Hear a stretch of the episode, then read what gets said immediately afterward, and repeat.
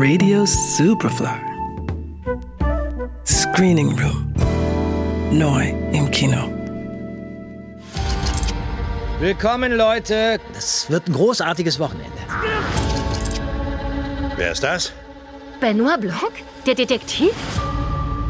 Ich kann Ihnen gar nicht genug danken für das hier. Ich. Äh Wann geht's los mit dem Krimi-Rätsel? Benoit Blanc ist zurück.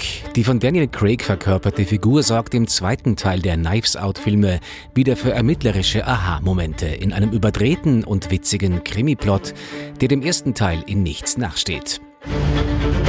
Ich habe euch alle auf meine Insel eingeladen. Hi! Denn heute Abend wird ein Mord begangen.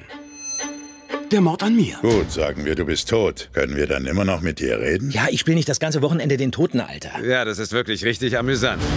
Der Tech-Milliardär Bronn hat von Corona die Schnauze voll und lädt eine kleine Gruppe zu sich auf sein griechisches Luxusanwesen ein. Die Zusammensetzung könnte unterschiedlicher nicht sein.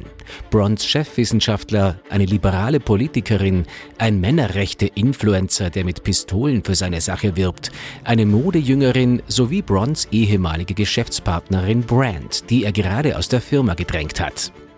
Und ganz zufällig natürlich auch Meisterdetektiv Benoit Blanc. Der sieht dem durchgeknallten Treiben stoisch zu, bis dann tatsächlich der obligatorische Mord geschieht und sich eine von messerscharfen Dialogen getragene Suche entspinnt. Ladies and Gentlemen, es wurde ein Mord begangen. Und der Mörder ist klar zu erkennen.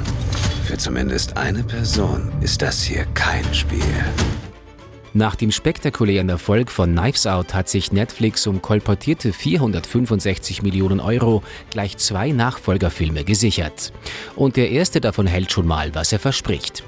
Glass Onion, A Knives Out Mystery, ist witzige Gesellschaftssatire und Krimi in einem und macht einfach großen Spaß. Nicht zuletzt dank seiner Besetzung. Neben Daniel Craig als Benoit Blanc ist Ed Norton als Bronn und Popstar Janelle Monet als dessen Partnerin zu sehen. Glass Onion, A Knives Out Mystery. Ab jetzt im Kino. Johannes Romberg, Radio Superfly. Radio Superfly. Im Kino. Screening Room. Nachzuhören als Podcast auf superfly.fm und natürlich auf allen gängigen Podcast-Plattformen.